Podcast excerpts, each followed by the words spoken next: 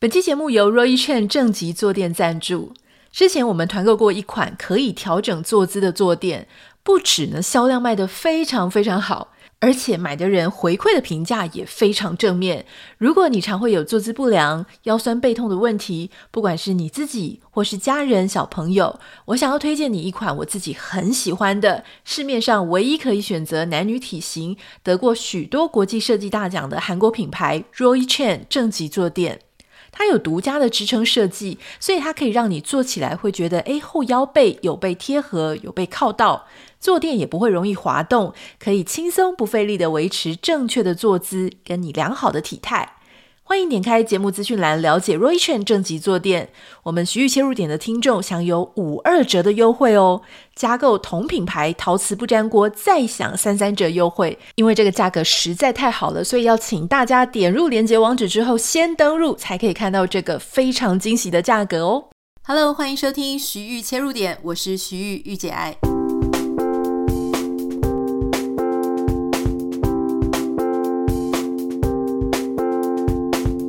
Hello，欢迎收听今天的节目。今天是台湾时间礼拜一，大家刚刚开始要上班，所以今天我们的节目呢，就不要讲太多太硬的，要帮大家稍微充电啊，打气一下，让大家能够温暖的迎接一个新的礼拜。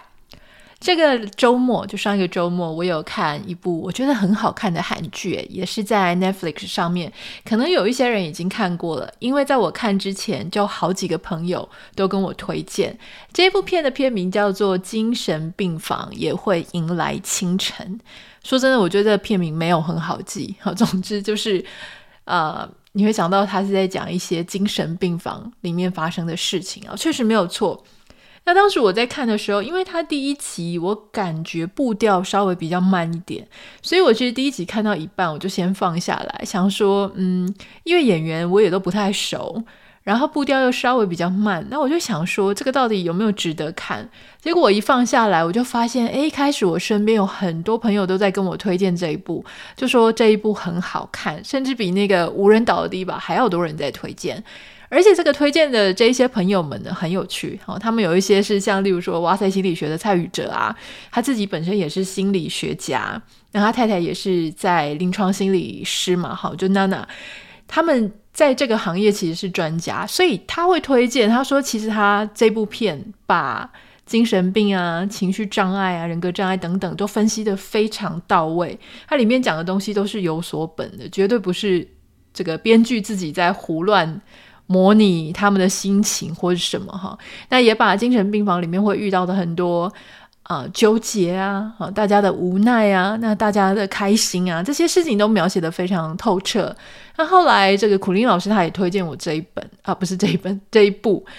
所以我就想说，既然这么多朋友都推荐我这一部，那我就继续看下去。后来差不多，你再看到第二集、第三集，哎，就会真的非常沉浸在这部剧里面。这部剧也是十二集了哈。简单讲，它其实就是发生在某一个大学教学医院里面的精神部门、精神科。那这个精神科里面，当然很重要的就是有护理师啊，那也有照护员，那还有病人。那这些病人呢，有一些是，例如说。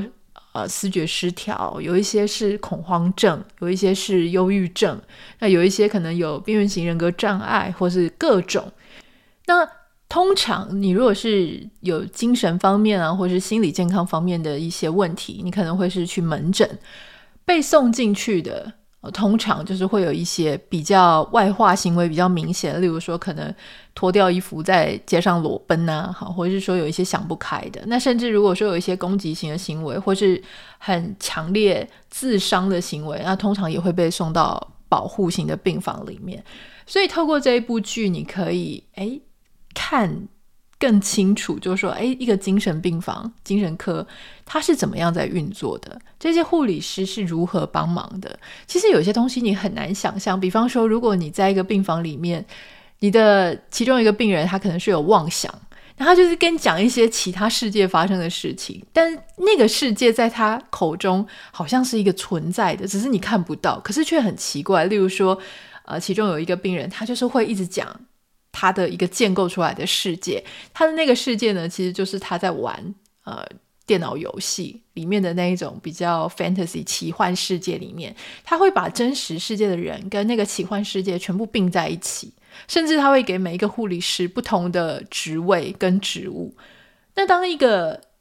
呃我们一般人好遇到这样子的病人的时候，你要怎么跟他互动？你要一直纠正他说没有，绝对没有这些事情，或是你又在妄想了？你是要这样讲吗？还是说你要顺着他的话讲？所以有很多事情啊，我们可能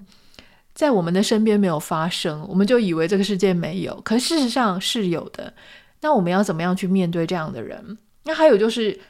比较常发生的是，我们身边如果有人是有忧郁症、有恐慌症，或是有各种啊情绪上的一些健康、心理健康的问题，我们要怎么回应？所以，其实我觉得看这部片，你可以学到非常非常多。看到后面呢，虽然剧情很好看，但我觉得它真的是教育意义大于戏剧意义，就是这么的。我觉得真的不能错过的一部片哈，非常好看，因为我已经看完了。那今天除了要跟大家推荐这部片之外呢，其实我也想要跟大家回复一下网友的留言哦。最近不知道是冬天还是怎么样，很多。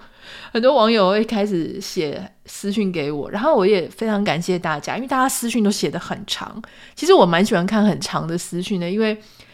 长的私讯跟短的私讯会不太一样了哈。因为长的私讯呢，通常就是大家跟我分享一下他们是什么状态，然后他们遇到什么问题。那我曾经在哪一部或哪一集里面讲过类似的事情，然后他们跟我反馈，顺便再问一下其他的问题。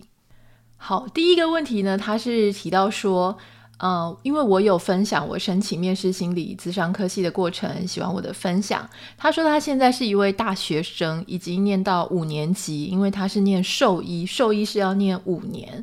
所以他觉得在现在的这个时刻呢，呃，看听到我这一集，他觉得非常的受用啊，也觉得很开心。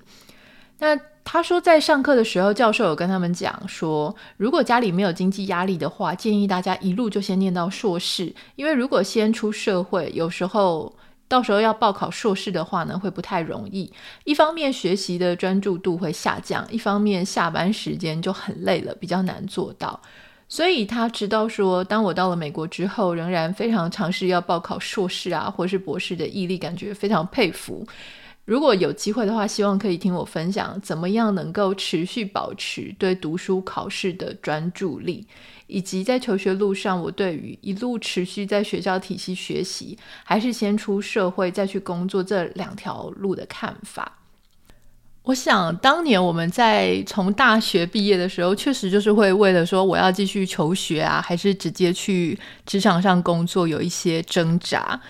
但是说实在，我觉得每个人，包含自己念的学校，包含自己念的科系，因为状况会不太一样。有一些科系，例如说像兽医啊，我想象他们应该是啊、学理跟实务是并重的。所以当你念到是学理跟实务并重的时候，你就不一定一定要一直念到硕士。这是我的想法。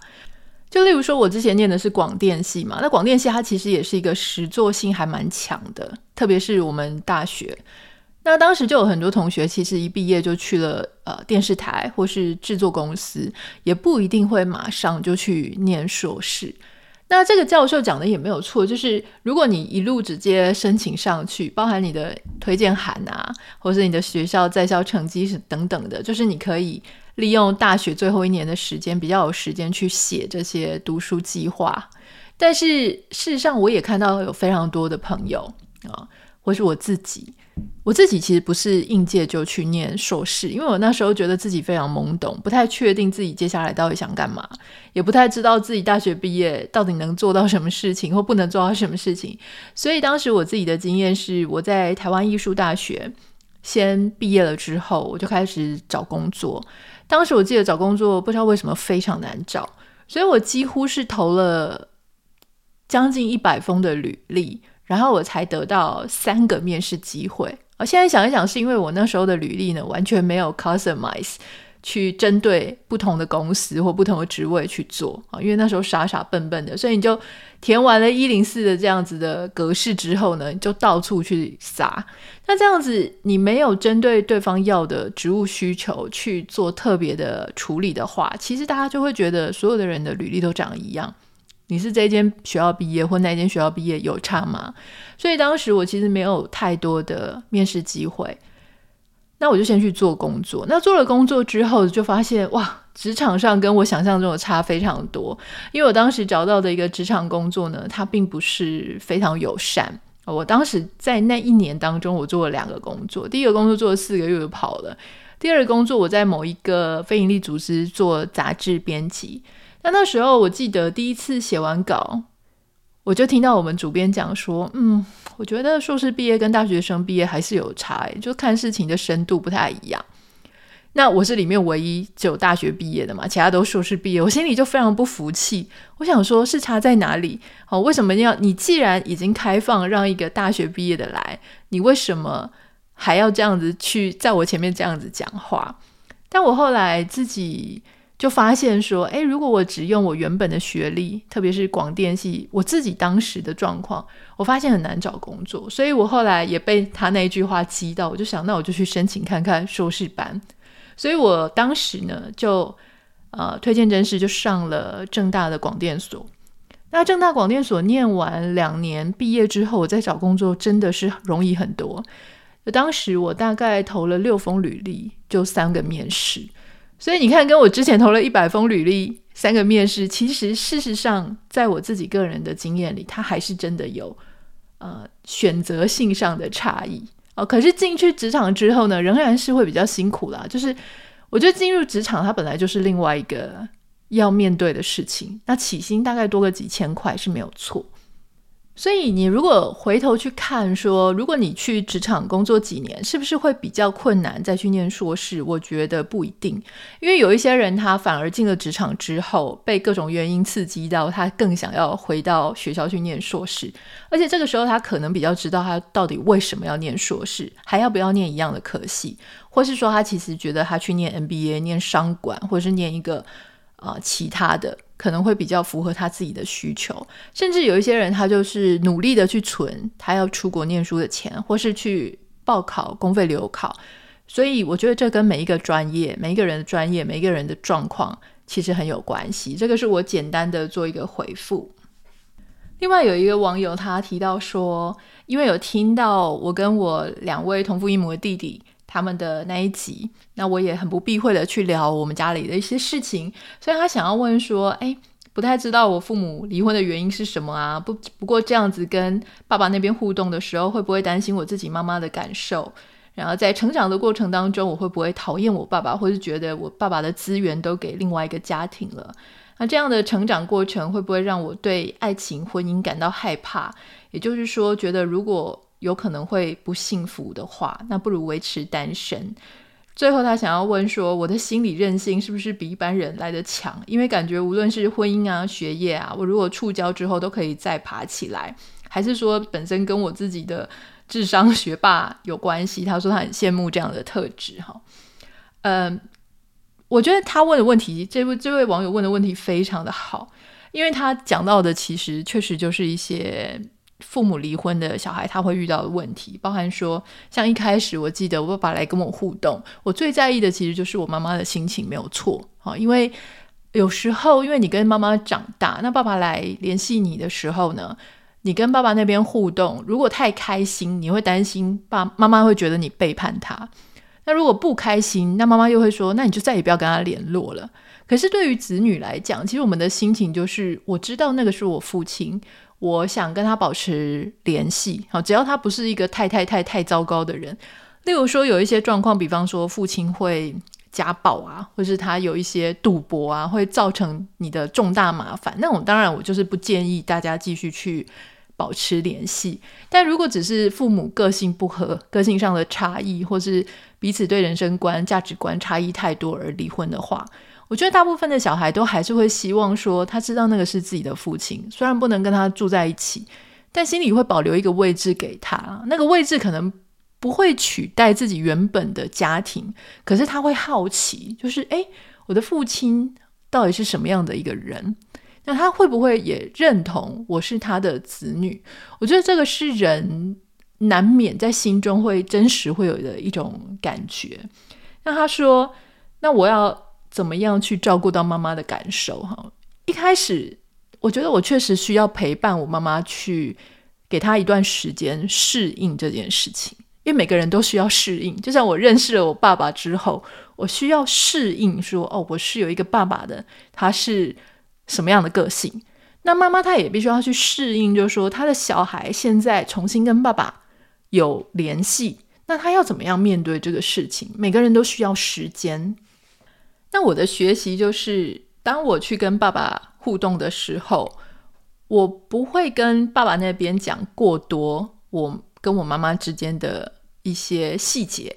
我回到妈妈这边的时候，我也不会分享过多我在我爸爸那边呃所经历的一些事情啊，或是谈话。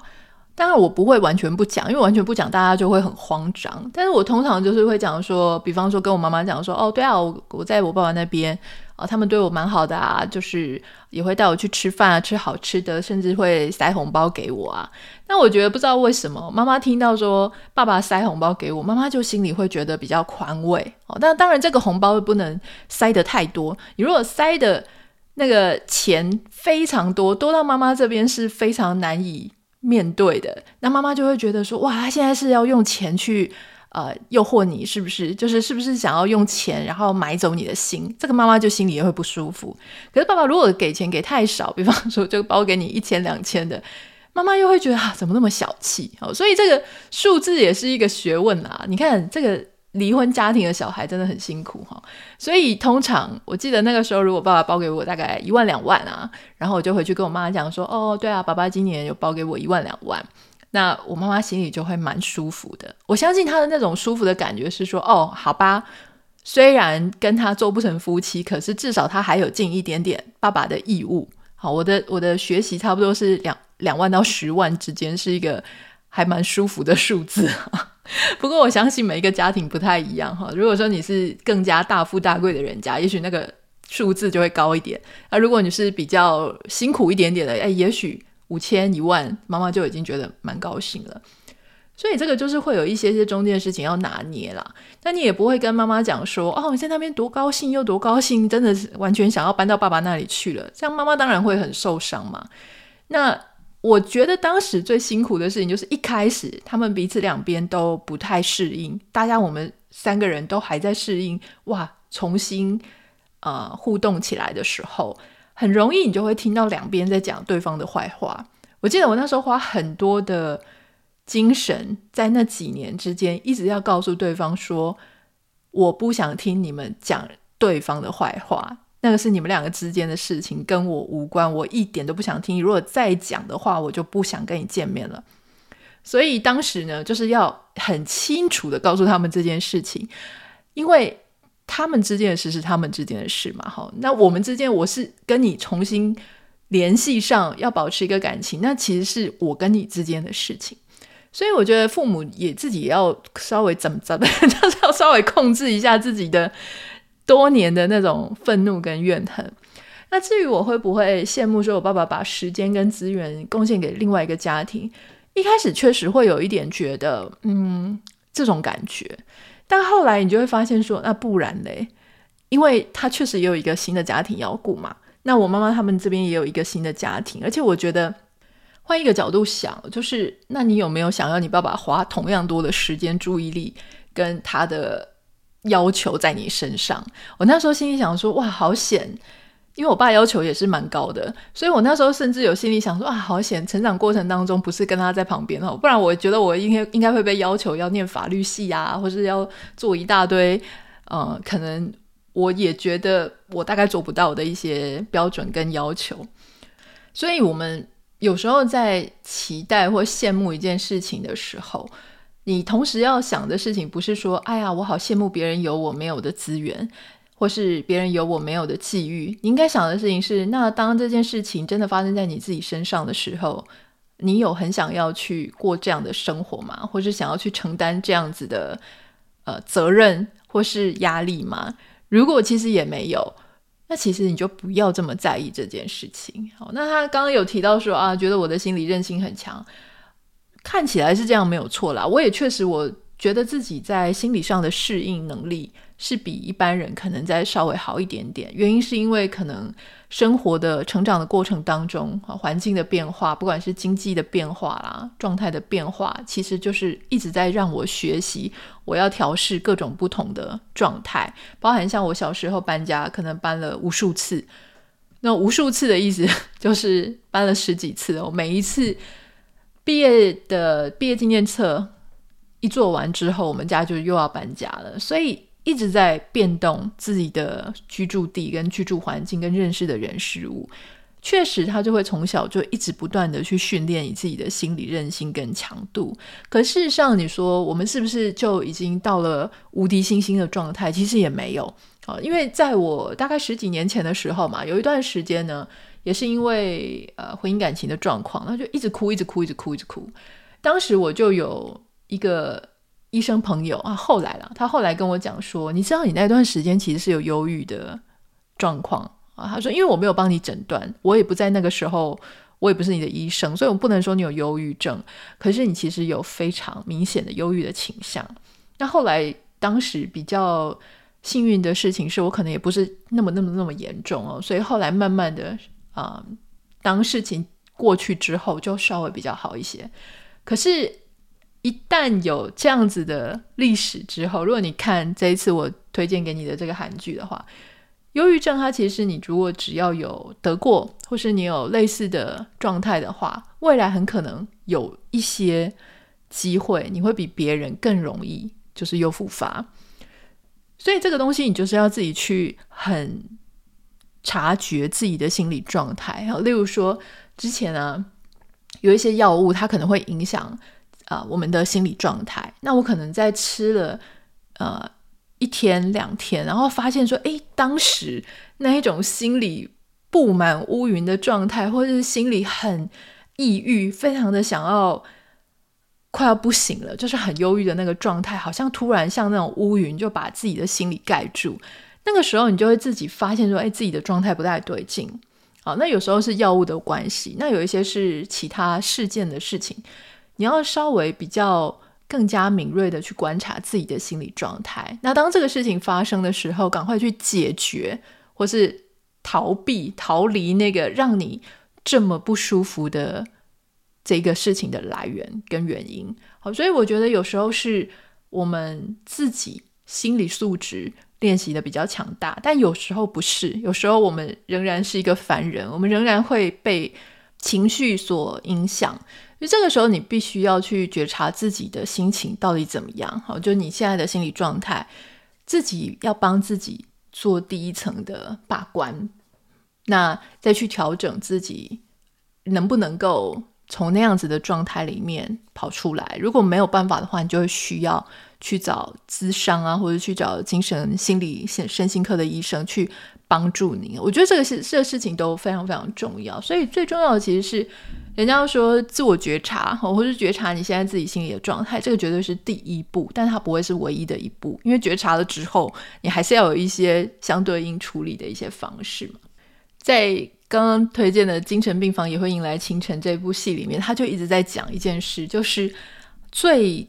担心的事情是他们的这些有需要的人没有病识感啊。所谓的病识感，就是说我没有觉得我自己怪，而且我也不想要寻求帮助，我都觉得反正我只是特别爱睡觉，我睡个三天三夜都不想起床，也不想吃东西，但没关系，那只是我想睡觉而已。他不承认他可能是某一些地方可能有一点稍微故障了，他需要。寻求人家的帮助，哦，所以刚刚讲的意思就是说，我们要怎么样去觉察自己，其实跟平时的自己是不一样的。我宁可多去注意一下，多去寻求帮助，也好过于说啊，我都觉得我没有问题，完全不需要帮助，因为我是什么社会经济地位啊，社会地位，甚至我可能是心理或是精神上面的权威，所以我就不需要帮助啊，这个是错误的。那最后一个问题呢，其实他也有一点点延伸哈，他就提到说，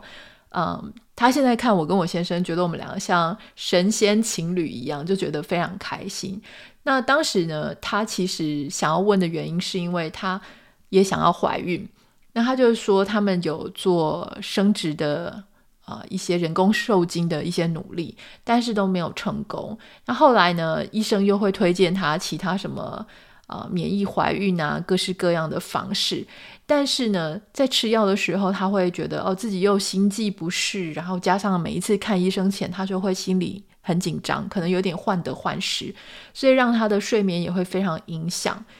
那他就会提到说，像我们这样子哦，就看起来没有小孩，可是过得也是很开心。不知道我会不会有类似的压力或是困扰，我要怎么排解啊？或者说我们两个人有没有顺其自然，觉得没有小孩也没有关系？那这个事情呢，其实在我这个年龄啊，就是我现在四十一嘛，我现在五十一，确实因为我自己先生非常非常喜欢小孩，所以我一开始也是蛮有压力的。因为我跟他结婚的时候，我已经三十七、三十八了嘛，那算是末班车，所以我也在想说，会不会因为我的年龄的关系啊，我就没有办法帮他实现这些愿望啊？那其实。坦白讲，对我自己而言，我觉得没有小孩并没有什么关系，因为我本身并不是极度喜欢小孩，或是这辈子觉得一定要有小孩的那样的个性。可是我觉得，如果能够有一个我们两个之间的 DNA 啊、结晶啊，我觉得好像也很不错。而且我相信，我一定会非常非常爱我自己的小孩。但因为我也很了解我自己的状况，就是。如果我去做这种人工生殖啊，或是特别特别努力在做这个事情，我就会极度患得患失，因为我是一个就是很会患得患失的人。好，怎么讲呢？比方说，像我自己从小，好，如果说要放榜的时候啦，或是邮差寄信的时候，或是等包裹的时候，我就会比一般人更加的期待。那种邮差，假设平常都是两点来，我大概就是会一点一点二十，我就开始那边等等等等等，包裹也是，放榜也是，我就是会那种每分钟一直在 F 五在 reload reload 的那一种型，所以我自己本身个性就已经非常在意结果是怎么样。那就算我们还没有去很努力的去看医生啊，或者是什么的时候，其实我就已经会因为每个月生理期哦来了，然后就觉得啊，天哪，我又失败了。我当然都会跟人家讲说，你千万不要有这么大的压力。可是当你这个事情落在自己身上的时候，你就难免每个月都会在那种期待啊、失望啊、期待啊、失望。那我后来就发现一件事情，说我如果花这么这么多钱，呃，在台湾因为政府有补助，所以它的费用真的是相对便宜非常多。美国大概就是八到十倍的价钱，你这样子去做一次 IVF 的话，可能就是要台币六十万到一百万不等一一次。那你说？平常不用钱，你就已经患得患失了。如果还要这么这么这么多钱，那你肯定更加患得患失啊。但这个事情它却又跟心情的平稳跟平静有非常大的关系。所以你该怎么办？哦，那这个时候你就会想说，呃，可能如果要的话，就回台湾啊，或者说你就是要保持自己心情上的平静跟愉快，因为你身边有很多人。嗯，就是我身边自己有很多朋友，他们其实去找医生的时候反而没有成功，因为太紧张了。结果不去找医生的时候，反而就成功了，莫名其妙的。所以我觉得最终其实还是要看你自己的心境，怎么样去调试和处理这个事情。那因为我们是基督徒嘛，我就觉得祷告，神如果给你就有，神如果没有给你，那就没有。我自己另外也会跟自己去想，就是说。没有真的有那么可惜吗？哦，就是说有，当然就是会去面对有的生活当中的变化，但没有的话，其实你放眼看现在我们自己的生活，其实过得也是很开心，并没有说没有就缺乏了什么，或是。如果有的话，其实你说不定还会觉得说：“天啊，生活变动很多啊！”比方说，我平常很喜欢把家里弄得美美的、很干净、很素雅。可是如果有一个小孩的话，可能就开始变成彩色地垫啊，或是墙壁白白的就被画乱七八糟。诶，到时候也是有到时候的烦恼啊。所以你其实不要把自己没有得到的那个部分想象的太过美好，就是你要心里很持平的，就是。A 也有 A 的好，B 也有 B 的好，就是有也有有的好，没有也有没有的幸福。那两边不管怎么样，你都是幸福的。哦，所以这个时候你就比较能够平心静气的去看说，哦，那接下来生命啊，或是命运啊，或是上帝啊，他们带我们去经历什么样子的生活？我觉得这样子可能会让自己的心情状态比较平静一点。那我现在对这件事情呢，已经非常非常平静了。可能因为年龄就越来越大，所以你就想说，如果我不让自己对这件事情更加随遇而安，那又要怎么办呢？难道就是要每天都在很沮丧、很焦虑，觉得自己人生很失败，或者是觉得说啊，我这一关闯关就是没成功？这样子想的话，人生啊，或者你的心情上就会非常辛苦，而且让你没有办法沉浸跟享受眼前当下的幸福、宁静的快乐嘛，对不对？所以我觉得我还是会推荐大家哈，就说，嗯，每一刻的时刻都有它专属于那个时刻的特殊的幸福。安静的时候、宁静的时候有宁静的幸福；热闹的时候有热闹它的光彩跟璀璨。家里。有三个人以上的时候，就是会有他热闹的、互相合作的，然后吵吵闹闹的那种幸福感、家人欢乐的感觉。但家里只有两个人的时候呢，其实也有两个人，他们可以互相啊这个交流的比较紧密，彼此互相依靠的那样的幸福感。那我们就是。着眼于当下的快乐就好，不要太多太多的期待那些还没有发生的事情。我想心情就会维持在一个比较舒坦的状态。这就是今天想要跟大家分享。如果有任何想要跟我分享的，欢迎可以私讯到我的 Instagram 账号 Nita 点 Writer A N I T A 点 W R I T E R。不要忘记帮我们把节目介绍给你真心喜欢而且觉得他应该要来听一听看的朋友。那我们就下次见喽，拜拜。